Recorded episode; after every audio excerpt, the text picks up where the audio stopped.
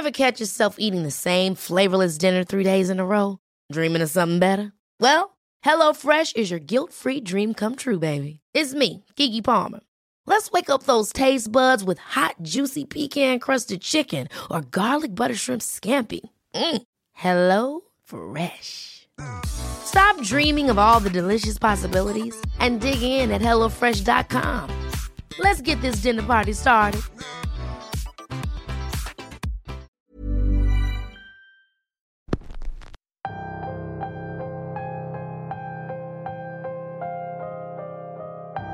Principios de año les adelanté que se venían varias historias interesantes, siendo la primera de ellas Marquina, la historia de una muñeca que contenía un espíritu bastante particular. En esa ocasión, se escucharon hablar de un artefacto que podríamos llamar maldito.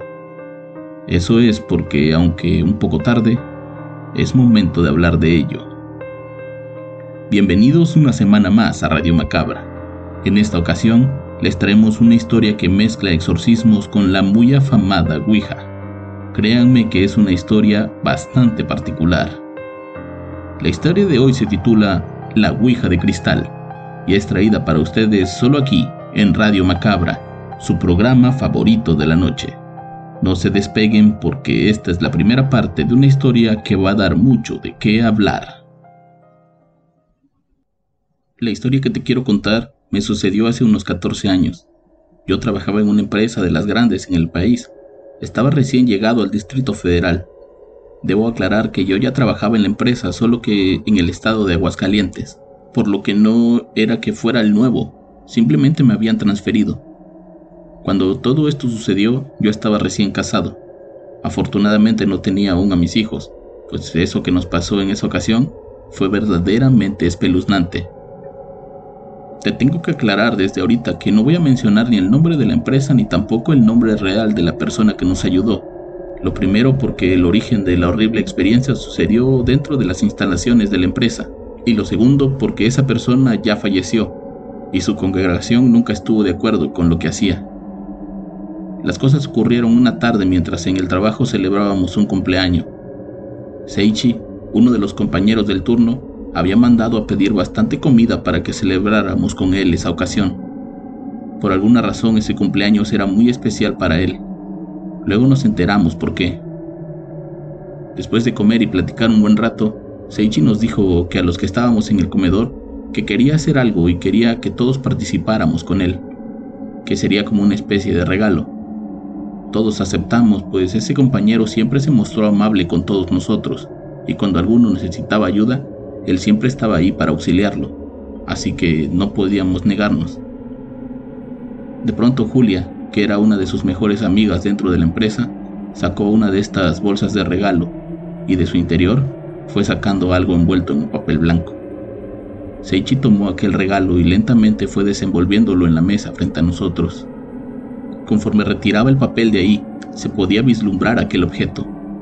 Yo no tengo mucha experiencia en esas cosas, pero sin duda todos habíamos visto una y si no, al menos sabíamos cómo eran. Aquello era una ouija, una ouija de cristal lo que muchos conocemos como una tabla con números y letras tallados o pintados, en esta ocasión era un bloque de cristal con los relieves biselados y con las letras y números en relieve. Los dibujos estaban tan bien hechos, con la misma calidad. Sin duda, quien quiera que lo hubiera hecho, le había puesto demasiado empeño.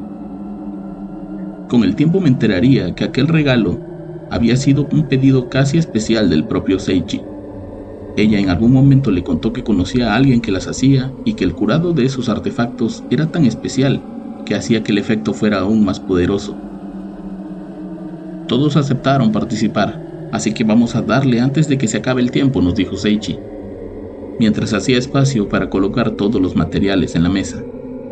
En un principio todos nos reíamos nerviosos, pero la realidad es que en ese tiempo nadie pensaba que todo aquello fuera real la belleza de las piezas parecía más un artículo de decoración que una ouija real. El primero en preguntar fue el cumpleañero. Quería saber si había alguien dispuesto a hacer contacto con nosotros. La respuesta fue un inmediato sí. Las risas no se hicieron esperar. Alguien se quejó porque dijo sentir cómo empujaban la piedra de cristal con la que apuntaban las respuestas. Sin embargo, decidimos seguirle el juego a nuestro compañero. El siguiente en preguntar fue Romeo, un compañero más joven que el resto de nosotros, que queriéndose hacer el gracioso preguntó, ¿nos van a subir el sueldo? La piedra no se movió instantáneamente como lo hizo cuando respondió la primera vez. Tardó unos segundos y de pronto se movió hacia el número 5. A todos se nos hizo muy extraño y comenzamos a deducir que alguien de nosotros se estaba moviendo con los dedos, cuando de pronto un vaso de plástico que estaba sobrepuesto en una mesa contigua se cayó al piso, provocando que las mujeres saltaran de miedo y algunas pegaran un grito. Tranquilas, todo está bajo control, dijo Seichi en un modo de broma. ¿Quién lo tiró? preguntó Alondra. Al ver que nadie respondía, intentamos aliviar la tensión haciendo bromas, cuando de pronto la piedra de cristal se movió sola hacia el centro del tablero. Deberíamos dejar de jugar y regresar a trabajar. Si alguien nos descubre nos puede reportar, dijo una de las compañeras más asustadas. Seichi aceptó y dijo que teníamos que cerrar el juego, pero antes teníamos que hacer una última pregunta, pues según él, las reglas del juego eran que al menos se tenían que hacer tres.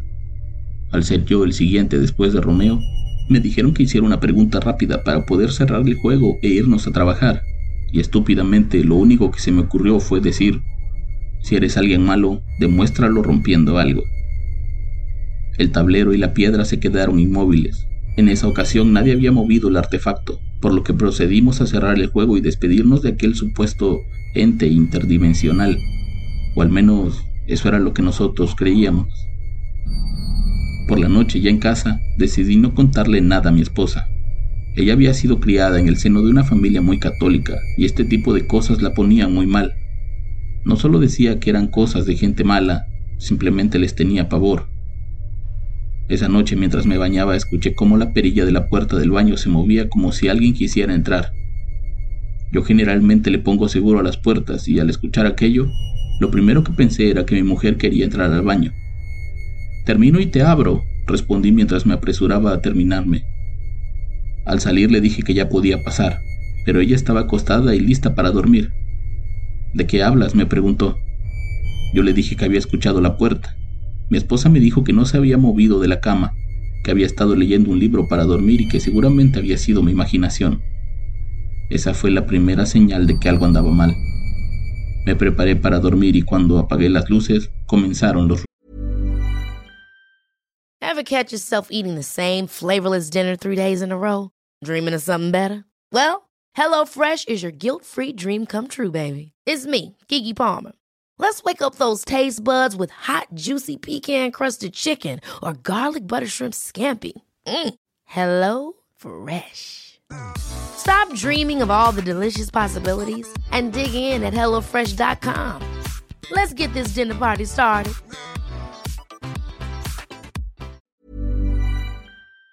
Ruidos. Lo primero que escuchamos fue un ruido en la cocina. Se escuchó como si un plato se hubiera caído y se hubiera roto en mil pedazos. Me levanté de la cama y fui directo a la cocina, solamente para encontrar todo en su lugar. Aquello me dejó pasmado y con muchas dudas, por lo que fui a revisar el resto de la casa. Al llegar a la sala encontré un vaso roto, justo a la mitad del lugar. Mi esposa era un amante del orden y la limpieza. Era imposible que hubiera dejado un vaso a mitad de la sala. Recogí los pedazos de vidrio y los dejé sobre la mesa para poder regresar a dormir. Al entrar a la recámara le dije que había sido un vaso que ella había dejado en la sala, pero contestó enojada y dijo que ella nunca había dejado nada ahí. Como no quise discutir, le dije que yo lo había dejado y que se me había olvidado, pero que al día siguiente limpiaría todo.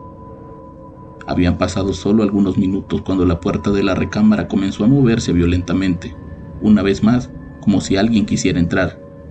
Eso ya no era normal. Mi mujer se puso muy nerviosa, pues pensaba que algún ladrón se había metido a la casa. Le dije que no se preocupara, que yo saldría a ver qué pasaba y que si escuchaba algo más, llamara de inmediato a la policía. Abrí la puerta y encontré los pedazos de cristal en la entrada de la recámara. Era justo la señal que me indicaba que lo que estaba sucediendo yo lo había ocasionado. Le había pedido a aquel ente que me demostrara que si era algo malo, rompiera algo, y eso era lo que estaba pasando. Asustado y sin idea de qué hacer, le confesé a mi esposa lo que habíamos hecho en el trabajo. Ella de inmediato se puso muy nerviosa y comenzó a reclamarme fuertemente por mi acción. Me dijo que con eso no se jugaba y que seguramente aquello que me había seguido hasta la casa. Eres un idiota, me gritaba enfurecida, pero llena de miedo. Tratamos de resolver el problema, pero sus soluciones dependían únicamente de rezar y echar agua bendita por toda la casa, cosa que obviamente no funcionó, pues los ritos se seguían escuchando por toda la casa. Dicho sea de paso, tampoco era muy grande. Le voy a hablar a mi mamá, me dijo, mientras daba vueltas por toda la habitación tronándose los dedos de las manos. De pronto, vimos una enorme sombra pasar frente a nosotros. Era la sombra de una persona, una persona bastante alta y con extremidades un poco largas. Ese fue el momento en el que decidió llamar a su madre, y esa fue la primera vez que escuché el nombre de James. James era un ex sacerdote que se había sido expulsado de su iglesia por practicar exorcismos sin permiso del Vaticano, pero siempre con la excusa de ayudar a la gente. En esa ocasión, seríamos nosotros los siguientes que iba a ayudar.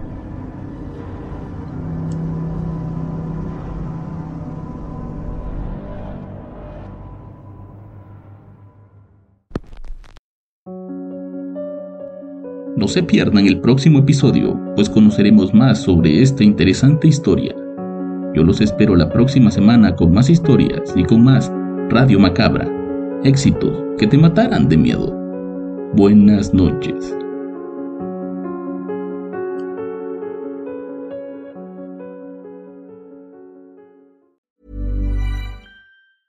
Ever catch yourself eating the same flavorless dinner three days in a row? Dreaming of something better? Well, HelloFresh is your guilt-free dream come true, baby. It's me, Kiki Palmer.